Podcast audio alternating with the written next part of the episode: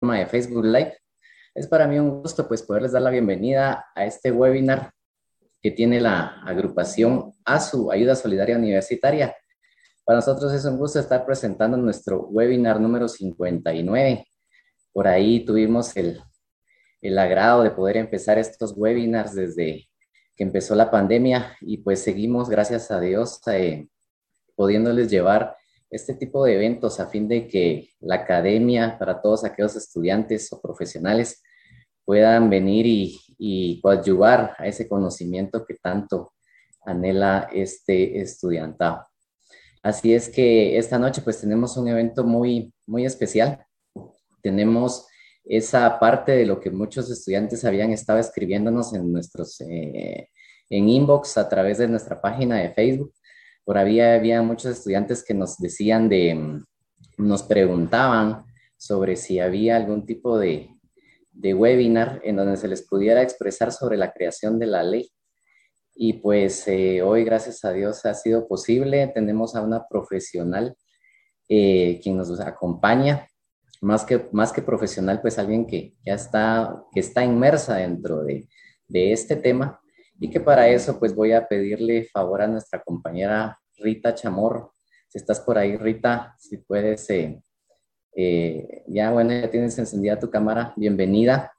Que tengas a bien entonces presentar a la eh, distinguida congresista que nos acompaña, así como también al asesor que también tiene a bien estar esta noche con nosotros. Adelante, Rita, el micrófono y la cámara son todas tuyas. Bienvenida.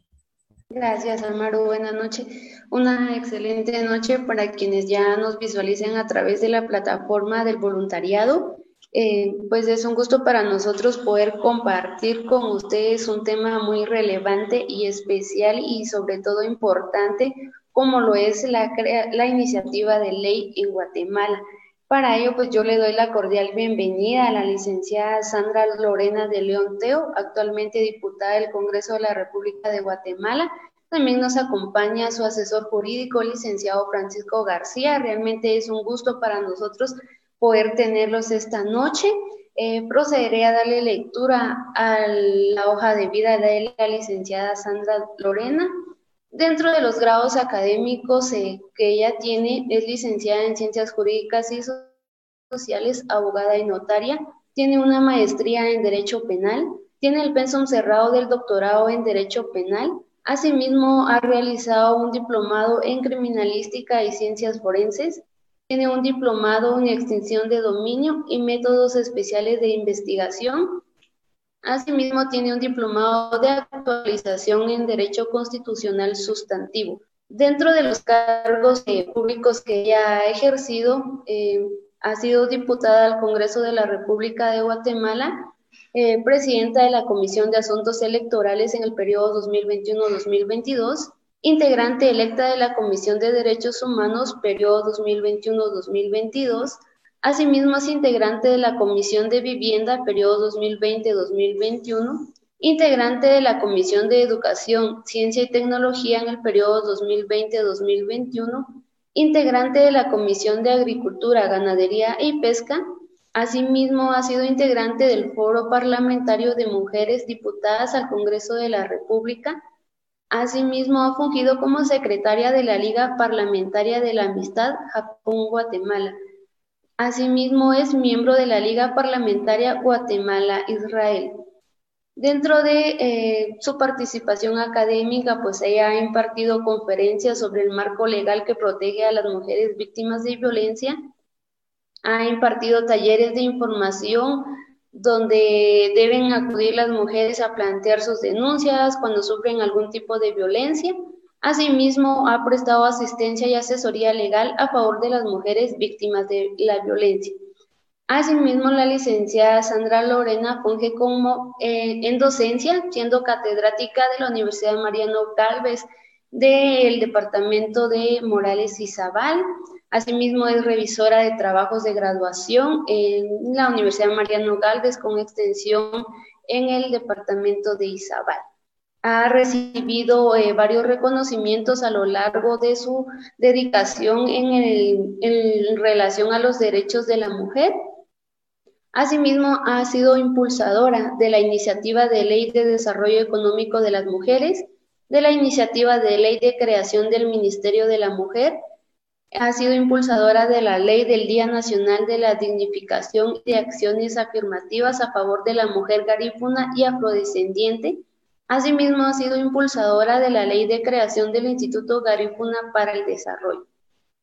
Así que le damos la cordial bienvenida, licenciada Sandra Lorena. Es para nosotros un gusto que usted nos pueda acompañar. El espacio es para usted para que pueda disertarnos su tema. Muchas gracias. Muchísimas gracias. La verdad es que, que para mí es un gran honor poder estar acá con ustedes. Déjenme decirles que, que pues, no hay nada más satisfactorio para mí que poder trabajar con jóvenes. En esta oportunidad, pues estoy viendo Em, el liderazgo que cada uno de ustedes aquí, los que están ahorita en la sala y los que están moderando este evento, tienen en relación a cada una de las capacitaciones que han coordinado a través del webinar. Es, mi admiración total porque en medio de una pandemia, el objetivo de ustedes es siempre llegar a través de la academia a cada uno de los jóvenes, a cada una de las personas que tienen interés en superarse. Yo les agradezco muchísimo, eh, Aparicio, Rita y Luis. Para mí es un honor estar acá con ustedes. A todos los que están presentes en la sala, muchísimas gracias por este espacio que me están otorgando. Y me gustaría eh, pues presentarles a, mi asesor. Va a dar una, pequeña introducción en relación a, la presentación. Más que todo, eh, ya lo dijo Rita, en, en relación a mi hoja de vida pero sí me gustaría de que tal vez hiciera una, una, presentación bastante corta en relación a la función que he ejercido dentro del Congreso. Dejo con ustedes al licenciado Francisco García.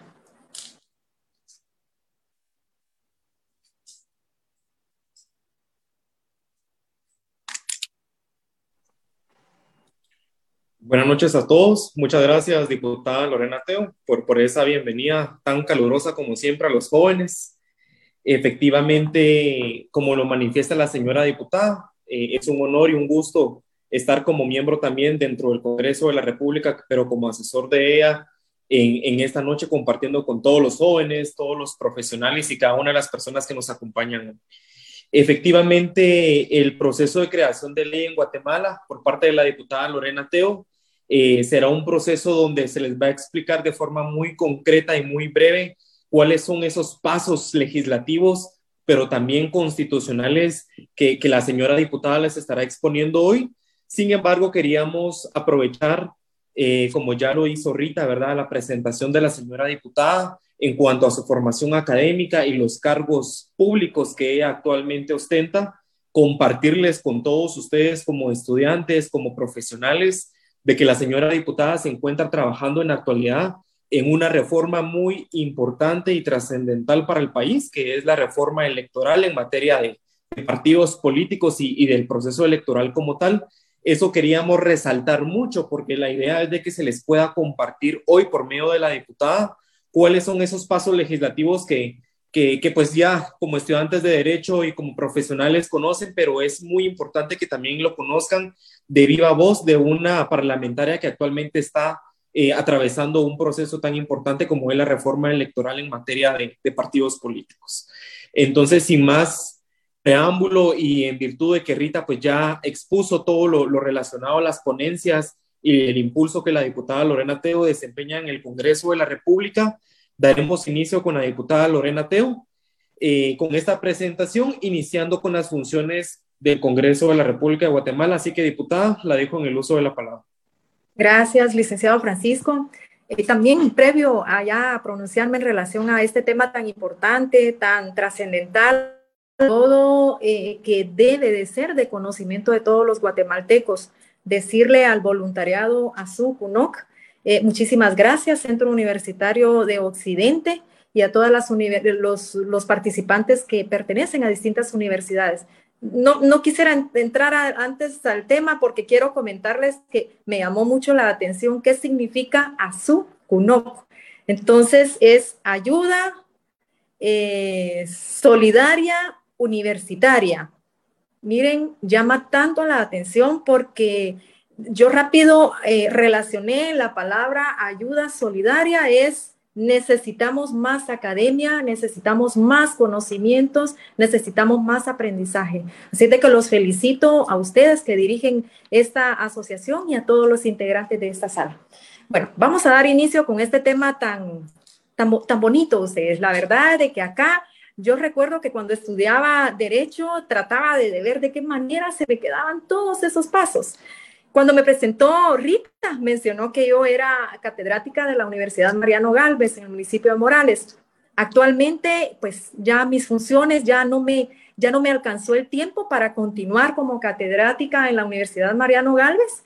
También, pero sin embargo, quiero decirles a todos que, que esa pasión eh, por enseñar y también por aprender, porque ahorita en esta sala ustedes me van a enseñar mucho, yo lo sé, y voy a aprender muchísimo pero e, esa, esa pasión por enseñar es algo que uno lo tiene que adentro ustedes y con muchísimo eh, honor, con muchísima humildad, yo voy a compartir con ustedes estos textos y sobre todo las experiencias que yo he pasado ahí dentro del Congreso.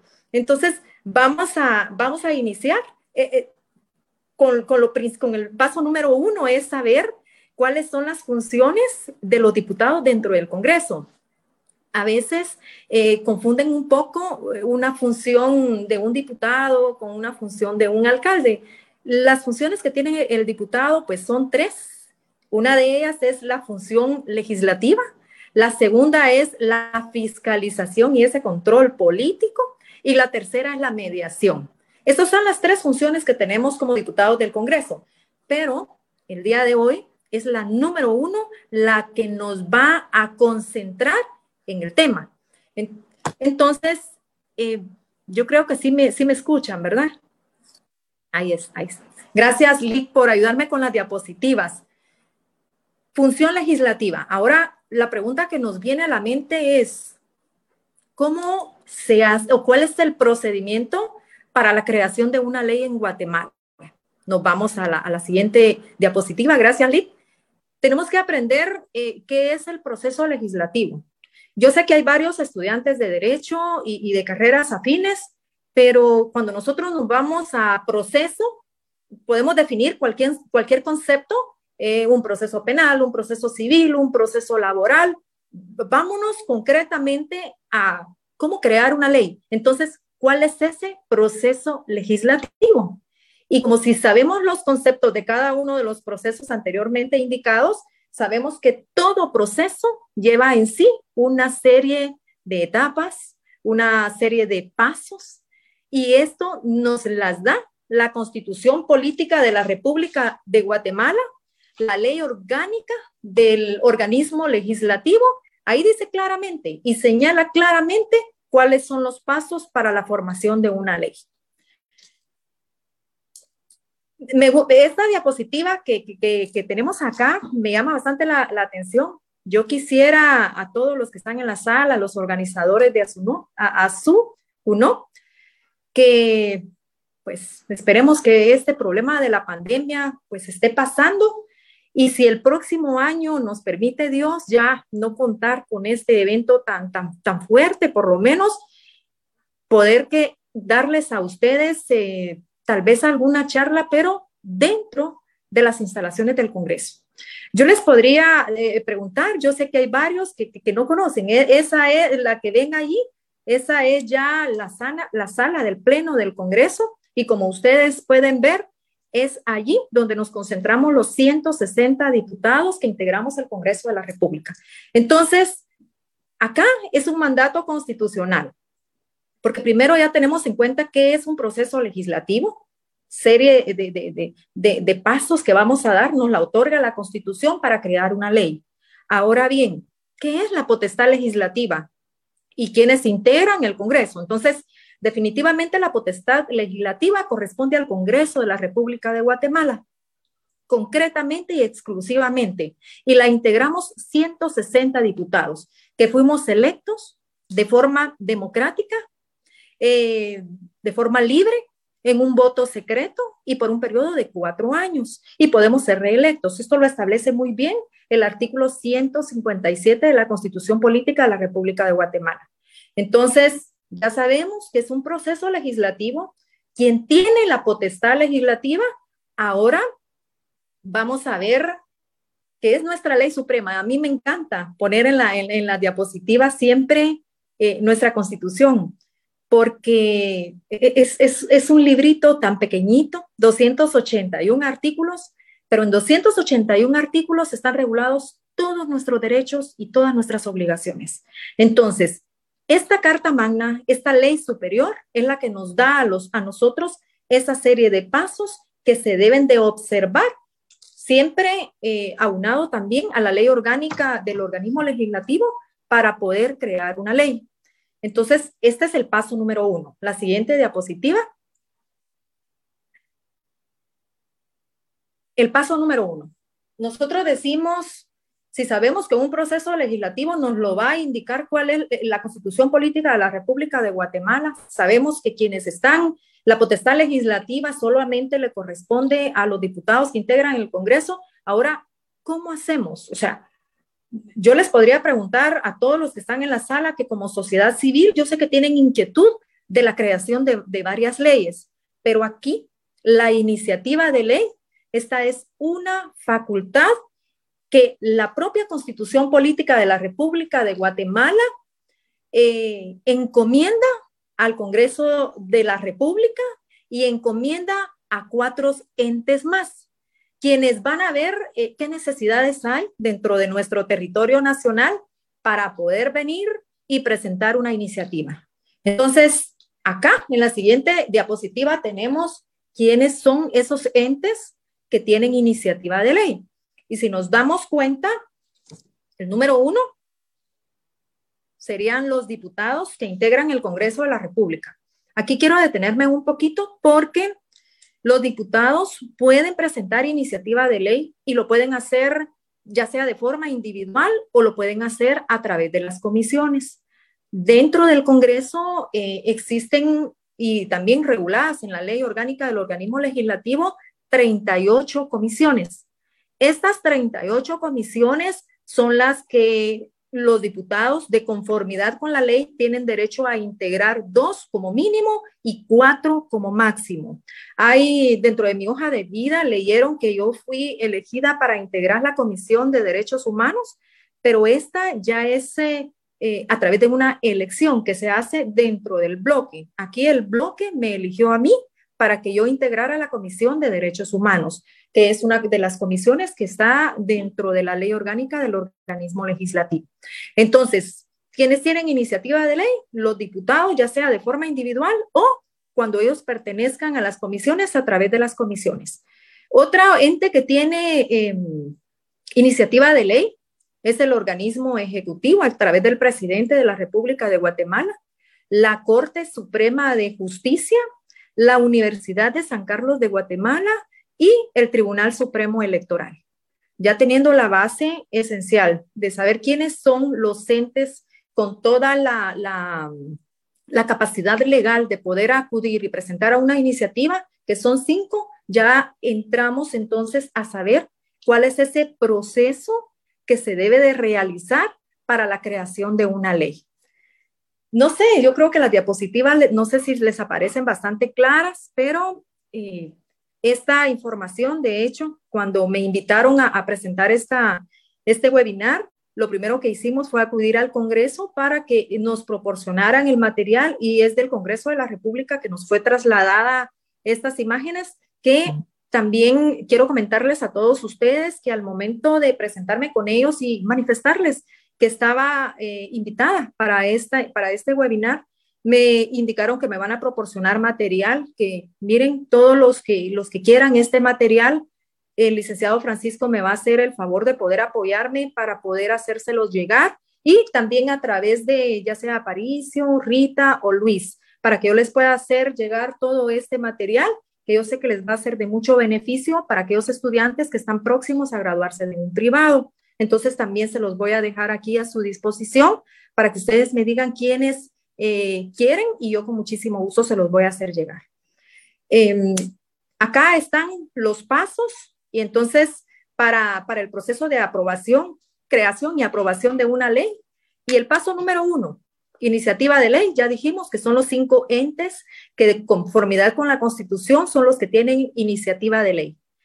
Cualquier cualquiera de estos cinco entes presenta su iniciativa a la dirección legislativa del Congreso. Este es el paso número uno. El paso número dos, ya la dirección legislativa lo traslada al Pleno del Congreso y allí, en el Pleno del Congreso, le dan lectura a la exposición de motivos. Este paso número dos es bien importante porque yo considero, y le voy a decir con muchísimo respeto, que soy del criterio que al país no se le debe de atorar de leyes. No, no tenemos por qué estar viniendo, crear una ley, otra, cuando lo que debemos de hacer es analizar de forma muy consciente, de forma eh, tal vez eh, sería muy consensuada acá. Esto, consensuada me relaciono a, a todo el pueblo de Guatemala junto con los diputados y poder perfeccionar las leyes que ya tenemos y por supuesto crear leyes, pero no tal vez en cantidad, sino que en calidad.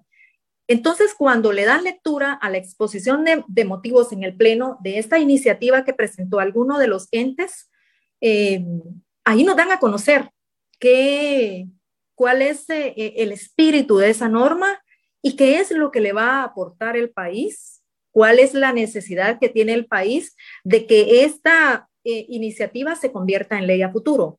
Entonces, paso número uno, quienes tienen la iniciativa de ley y quienes tienen la presentan a la dirección legislativa. Paso número dos, nos dan la exposición de motivos en el pleno. Y el paso número tres, acá es donde estamos hablando de que existen 38 comisiones dentro del Congreso de la República.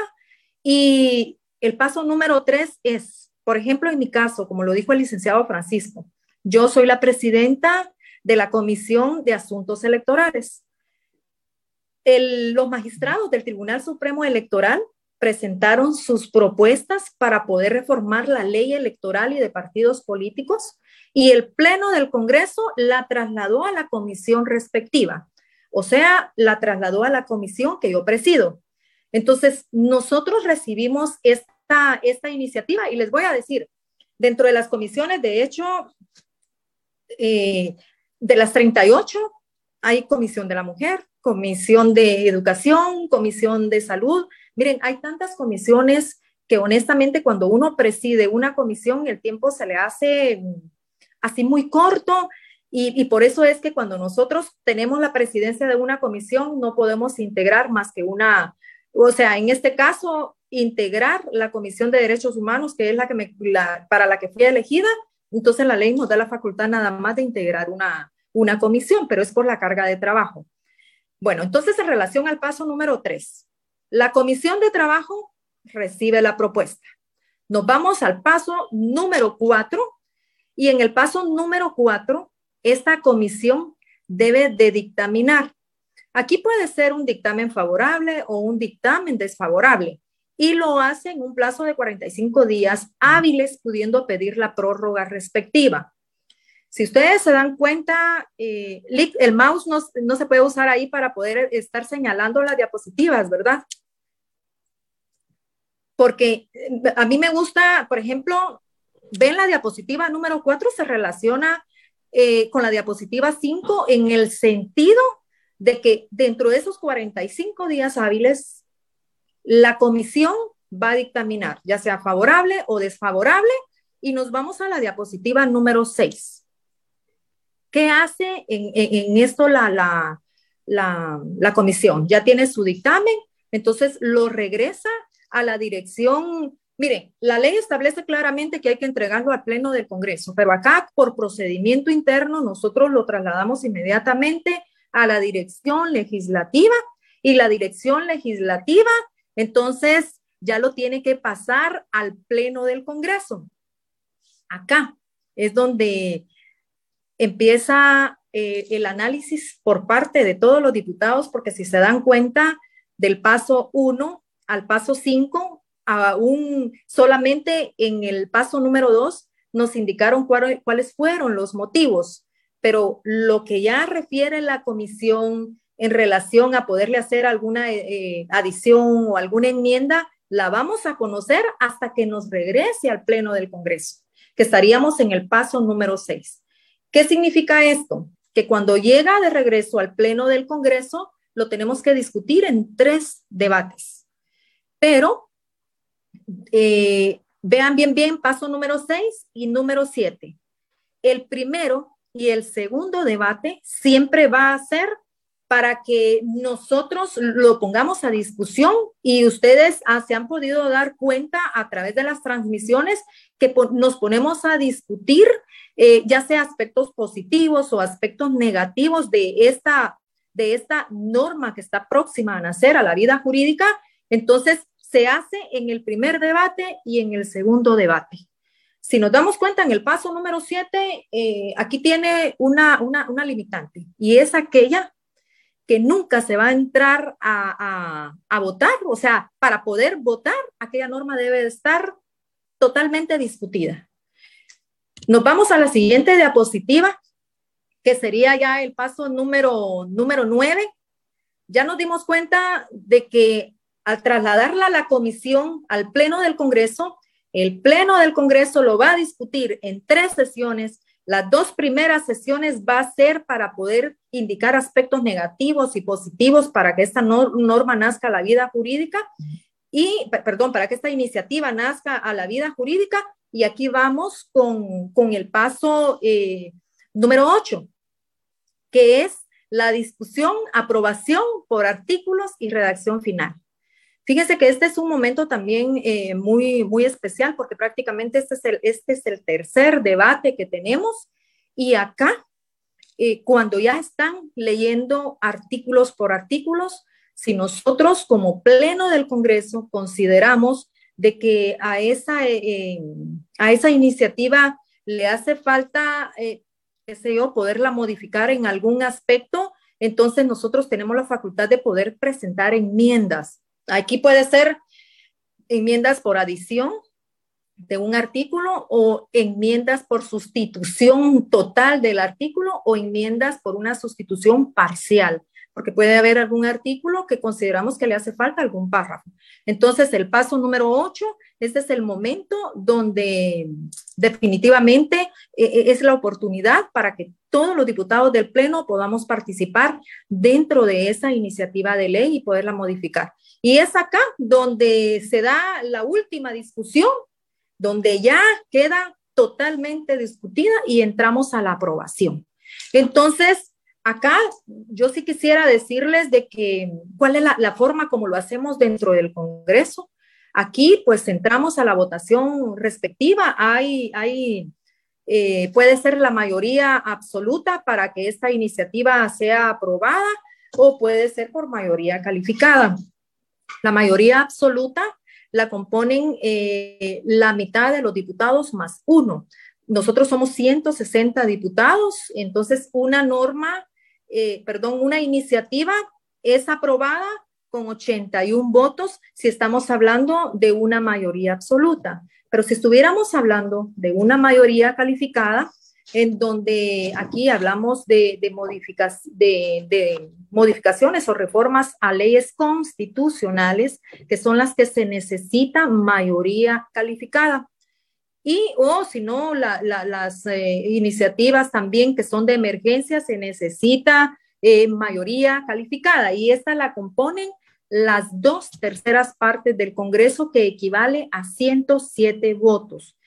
Entonces, en el paso número 8, para la aprobación de la iniciativa va a depender de cuál es la iniciativa que estamos aprobando, ya sea si se necesita mayoría absoluta, 81 votos, o mayoría calificada, 107 votos. Cuando ya es aprobada esta norma, entonces nos trasladamos al paso número 9, es donde, donde el presidente del Congreso, en este caso, le asigna un número correlativo seguido del año de aprobación. Por ejemplo, 1-2021. Y acá lleva la firma del presidente y la firma de dos secretarios. Al trasladarnos, si ustedes se dan cuenta, hasta acá, eh, que es el paso número 9 y el paso número 10, hasta aquí termina lo que es la función legislativa en relación a la creación de la ley. ¿Por qué les digo que termina? Porque Aquí, luego de que se le asigna el número y luego de que es firmada por el presidente y los dos secretarios, entonces el decreto debe de ser enviado al organismo ejecutivo. Aquí es con dos objetivos, para que sea sancionado o para que sea vetado. Entonces, una vez que el Congreso de la República de Guatemala traslada este decreto ya aprobado por los diputados del Congreso al señor presidente de la República de Guatemala, él procede a hacer esta, eh, cualquiera de estas dos funciones, que yo aquí sí me voy a detener un poquito, que estamos en el paso número 11, porque si es eh, la sanción es un procedimiento y si es el veto es otro procedimiento. Eh, asumamos que acá es un procedimiento que ya lo sanciona el señor presidente y esta sanción equivale a la citación que hace de este decreto y que ha sido previamente eh, aprobado por el Congreso de la República por considerar que dicho decreto sí se adapta a las necesidades del país. Esta facultad del presidente es realizada con uno o varios ministros del Estado. Fíjense que acá tenemos un plazo. Yo, yo me voy a detener porque quisiera que, que nos quedara bien claro que ya sea para un procedimiento de sanción o para un procedimiento de veto, el presidente de la República tiene 15 días para poder realizarlo. Si estamos hablando en el procedimiento de, sanción, en el plazo de 15 días, puede hacerlo de forma tácita o puede hacerlo de forma expresa. Si es de forma expresa, es a, través de, del acuerdo respectivo donde él da la, el visto bueno, donde él acepta esta, este decreto por considerar que se ajusta a las necesidades del país. Y de forma tácita, cuando pasan los 15 días y no se pronuncia, entonces se considera que es aceptado por el Congreso, por, por el organismo ejecutivo. Ahora bien, si fuera que, que, que el presidente considere que este decreto no es suficiente a estas necesidades que tenemos dentro del país, entonces procede a vetarlo. Entonces, si aquí miremos el concepto que tenemos en pantalla, este concepto de pantalla regula requisitos esenciales.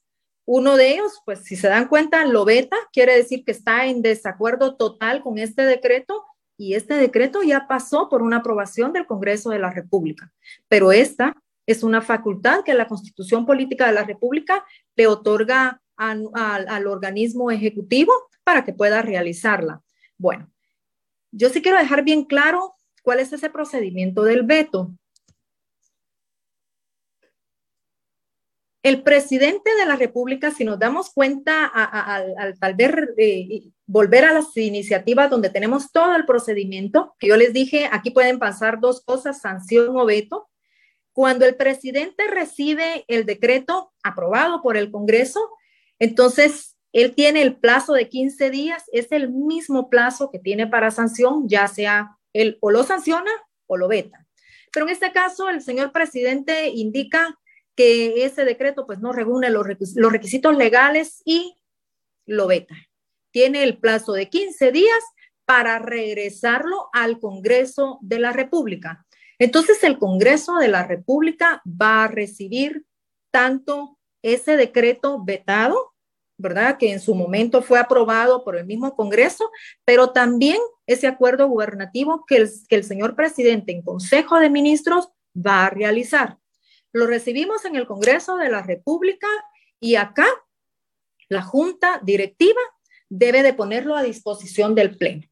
Si nos damos cuenta, estamos hablando de plazos. Son 15 días para sancionarlo o vetarlo, pero si lo veta, nos, al regresarlo el, el organismo ejecutivo al Congreso, nosotros tenemos 30 días para reconsiderarlo, para rechazarlo y emitir nueva, eh, o sea, lo reconsideramos o lo rechazamos. Entonces, si nos damos cuenta, el procedimiento de veto solo cambiamos en relación a los plazos porque eh, es necesario tomar en consideración que si un decreto es vetado, también al regresar al Congreso nosotros tenemos un, plazo para poder tomar esa decisión. Bueno, entonces acá ya hablamos de dos procedimientos distintos y pasamos a la otra iniciativa. Acá vamos a una, eh, Si es eh, sancionado, aceptado por el organismo ejecutivo, entonces vamos a la promulgación de ley. Miren, lo que el pueblo de Guatemala necesita es siempre saber cuáles son las leyes que van a regular nuestro ordenamiento jurídico. Entonces acá es, es una declaración que se hace, ¿verdad? En virtud de que una ley debe considerarse de observancia obligatorio en el territorio de la República. Acá la hacen eh, a través de todos los medios de comunicación que van a hacer a la vida jurídica un decreto en donde debe de ser cumplimiento obligatorio.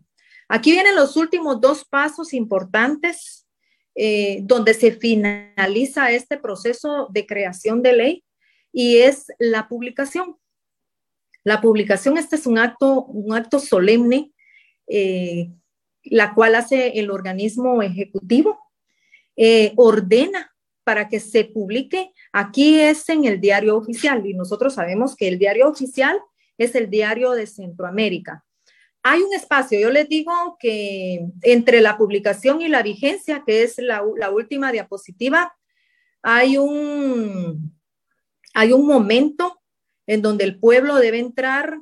Yo siempre he dicho, este, esta, esta, este silogismo, podríamos, eh, es, este, es un espacio en donde el pueblo debe de saber qué ley es la que están haciendo al país. Yo quisiera, vamos a ver, es la vacatio legis.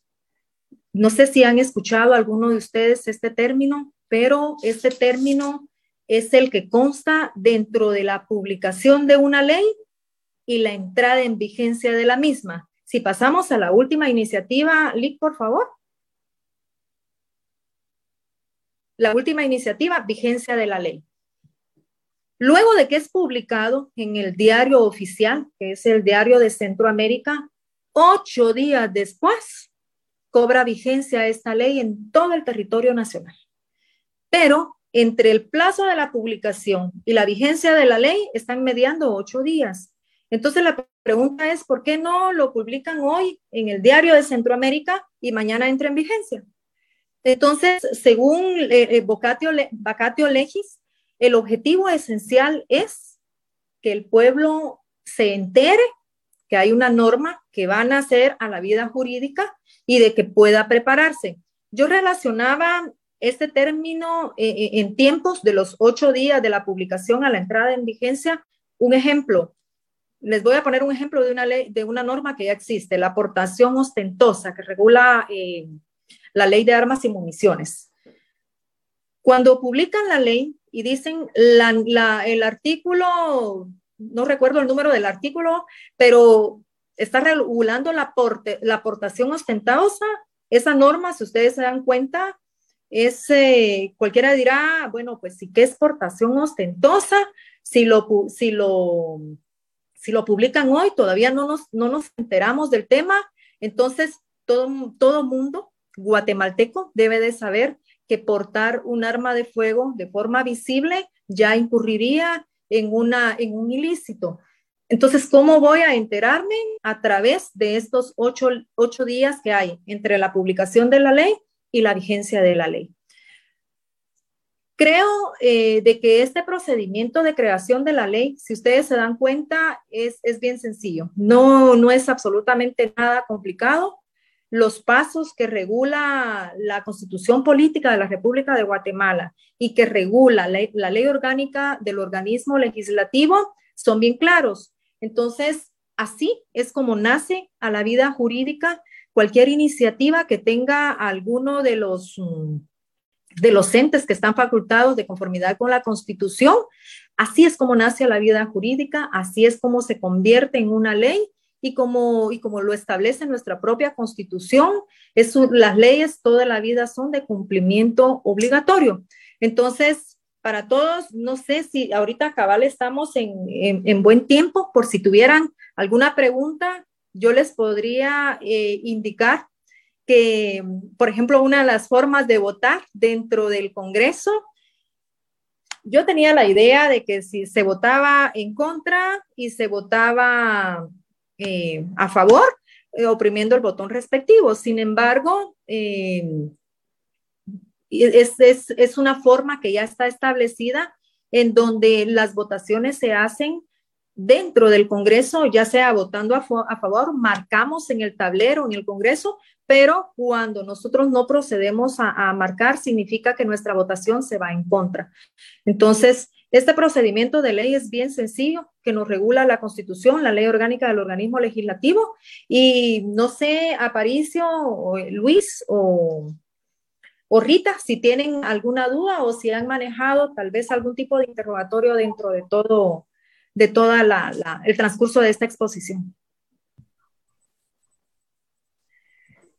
Eh, sí, estamos en espera de, ver si en la plataforma pues surgen algunas preguntas por parte de los, de, las, eh, de los compañeros que nos estuvieron visualizando.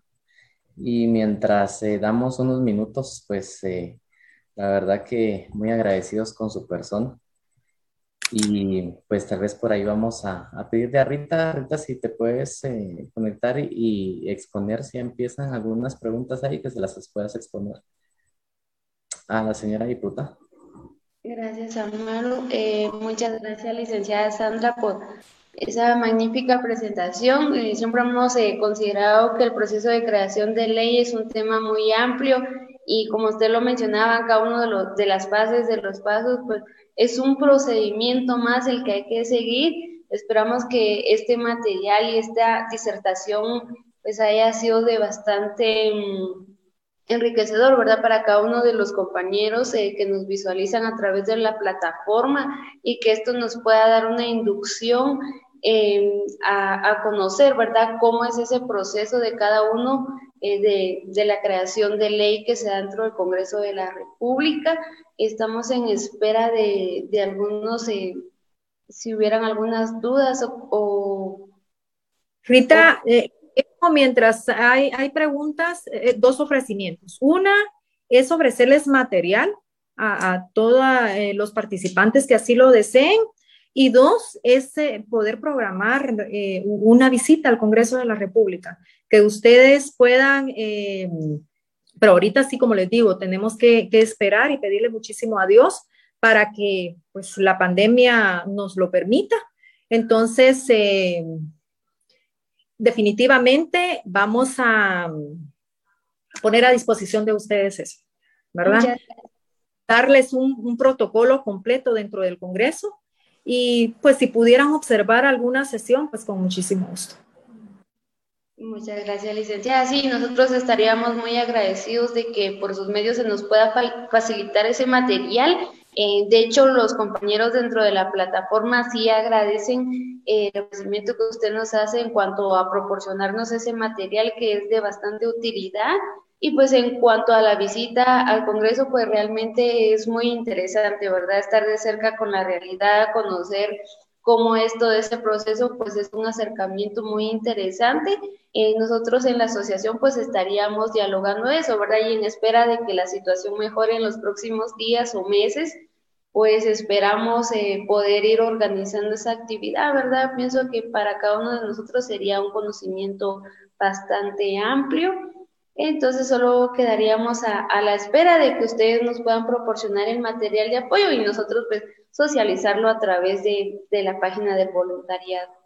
De hecho, Rita, también lo podemos hacer por grupos, ¿eh? tal vez ah. para, contribuir un poco con el aforo, pueden ser grupos de, de, de 15 y, y, así es como podríamos ir saliendo para poderlos presentar. A mí sí, mire, me llama mucho la atención, trabajo con muchos jóvenes, de hecho la próxima reunión que tengo ahorita es con jóvenes y, a mí lo que me inquieta muchísimo es ver ese entusiasmo en ellos para poder conocer los organismos del Estado. Y en esa oportunidad, pues que yo estoy ahí, les digo que con muchísimo gusto me puedo coordinar con ustedes y lo podemos hacer también de esa forma. Ah, excelente, licenciada, muchas gracias. Creo que esa es una excelente opción, ¿verdad? Porque entonces así podemos eh, organizarlos y entre sean más grupos pequeños, considero que tendríamos más espacio para poder ingresar. Entonces, muchas gracias por ese apoyo que, que ya desde ya usted nos está pues ahí dando la idea, ¿verdad? Entonces nosotros iremos planificando y viendo el mecanismo, ¿verdad? Porque ante todo esto, pues que muchos compañeros tendrán el interés de poder asistir a esta actividad.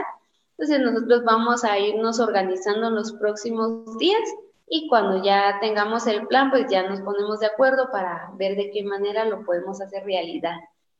Sí, muchas gracias, licenciada. Eh, sí, bueno, dentro de la plataforma eh, tenemos una pregunta de la compañera Gutiérrez Heidi. Eh, nos pregunta si una ley es vetada por el presidente de la República, al volver al Congreso debe hacer las modificaciones que indica el Ejecutivo o pueden ellos aprobarla sin que vuelva al Ejecutivo. Eh, repítamela, por favor, que estaba leyendo otra pregunta que me hicieron llegar. Perdón, Rita. No tenga pena, licenciada. Eh, nos pregunta la compañera Heidi, si una ley es vetada por el presidente de la República, al volver al Congreso, ¿deben hacerle las modificaciones que indica el Ejecutivo o pueden ellos aprobarla sin que vuelva al Ejecutivo? No, no. Mire, el procedimiento es que una ley vetada dentro de los 15 días que establece la misma norma constitucional, el organismo ejecutivo nos la regresa al Congreso de la República. El Congreso de la República tiene 15 días para reconsiderarla o rechazarla. 30 días tenemos nosotros para poder tomar esa, esa decisión, pero en el caso de que la reconsideremos, entonces ya procedemos de igual forma a trasladársela nuevamente al organismo ejecutivo para que él proceda a la sanción respectiva o, puede ser que la vuelva a, a vetar. Entonces, definitivamente sí se tendría que hacer nuevamente esos pasos de ley. Muchas gracias, licenciada. Esperamos que podamos eh, haya aclarado la duda de la compañera Heidi. No sé si Amaru visualiza algunas preguntas más dentro de la plataforma. Por ejemplo, eh, acá tengo una donde dice cuáles son las clases de, votación. Entonces, eh, yo les estaba explicando que nosotros ahí dentro del Congreso votamos o a favor o al no votar el voto se va en contra. Entonces significa o votamos a favor o votamos en contra. Y eso se hace a través de la mayoría absoluta, mitad más uno de diputados, que serían 81 diputados, o mayoría calificada, que sería las dos terceras partes del Congreso, que serían 107 votos. Gracias. Eh, por ahí también aparece otra pregunta.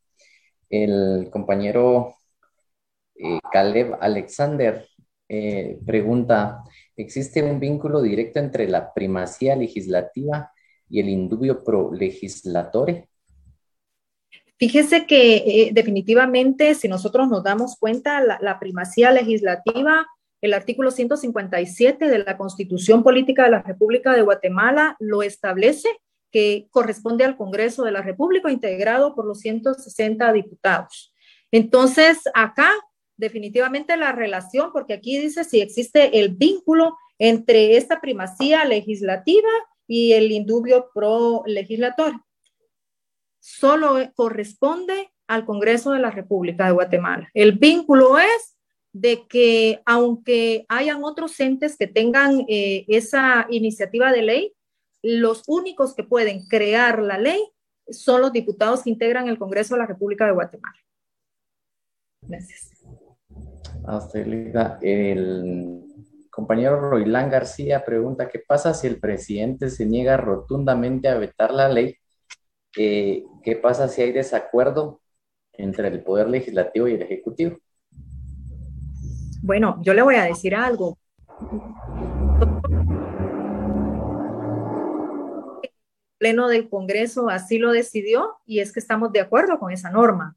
Sin embargo, eh, cuando se traslada al organismo ejecutivo, pues ellos consideran de que no cumple todas esas necesidades esa, esa iniciativa para, para nuestro país.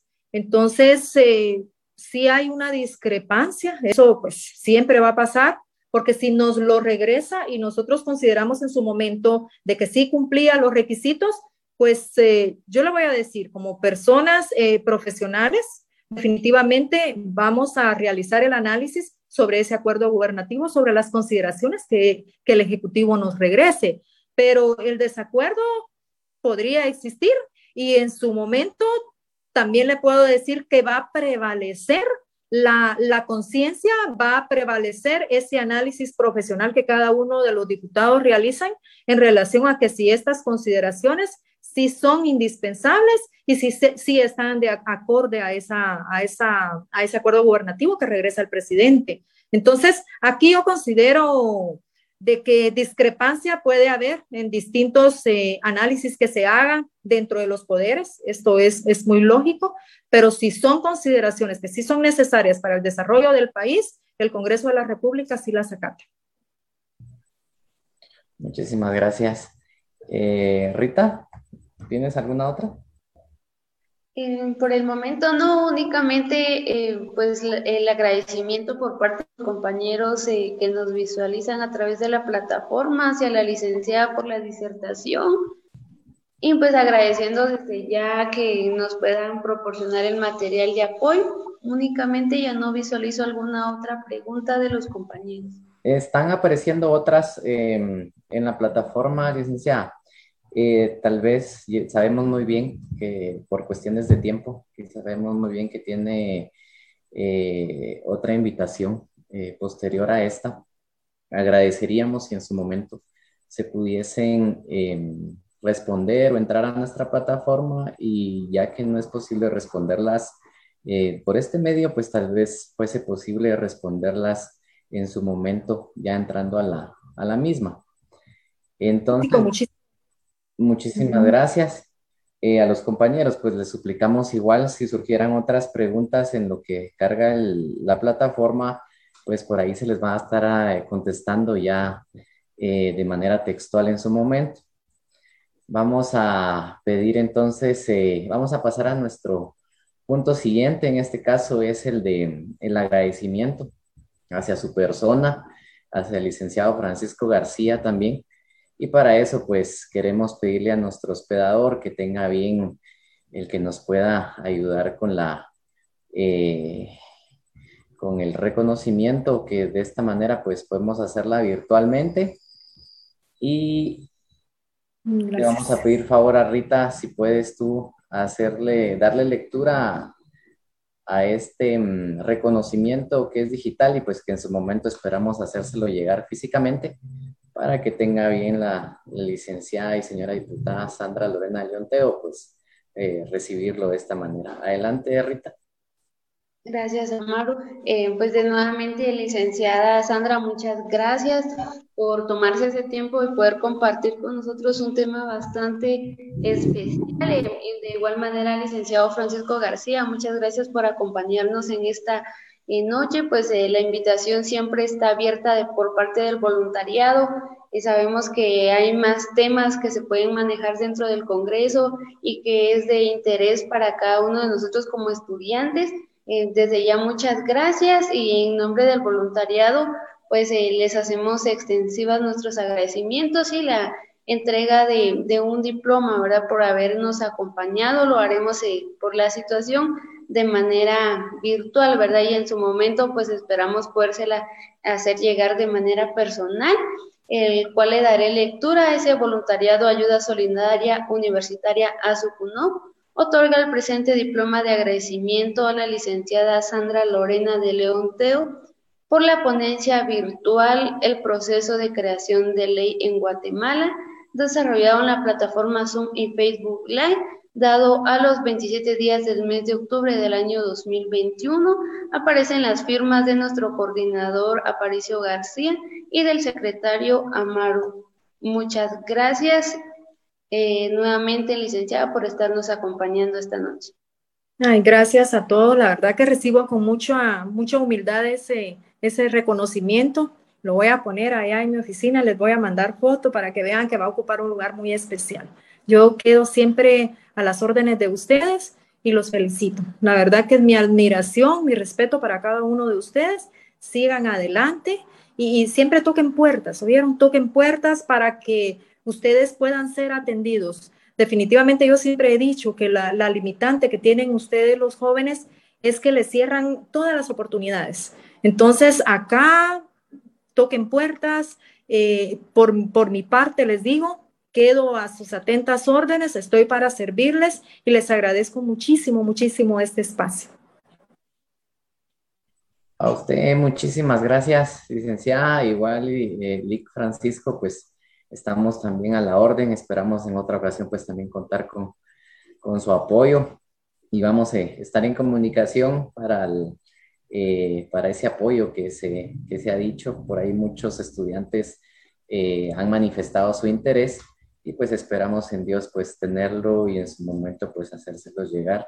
De antemano, muchísimas gracias. Sabemos que lo volvemos a repetir, sabemos que su agenda es bastante apretada, pero le agradecemos el tomarse el tiempo y poderle exponer a los estudiantes sobre este tema tan interesante, ¿verdad? Que muchas veces, como bien lo decía en la Constitución y la ley orgánica organismo legislativo, pues se manifiesta de una manera. Sabemos que ya eh, en el interior, ya en la forma en que se vive, pues posiblemente difiere o, o se llevará de tal manera, pero es para nosotros un agrado poderla escuchar. Así es que también muy agradecidos, eh, señora diputada, y pues Rita, si tienes algunas otras palabras más que brindar. Sí, gracias, Amaro. De igual manera, pues a los compañeros que, que, siempre nos acompañan a los webinars, muchas gracias por estar esta noche con nosotros y les recordamos que al finalizar el webinar, pues pueden registrar su asistencia y estar pendiente, ¿verdad?, de cada uno de los webinars que vendrán más adelante. Y pues reiteramos nuestro agradecimiento, ¿verdad?, por esta noche que quienes han estado con nosotros. Gracias, que descansen, feliz noche y quedo a sus órdenes como siempre. Gracias. Gracias, Liv, feliz noche. Gracias, feliz noche.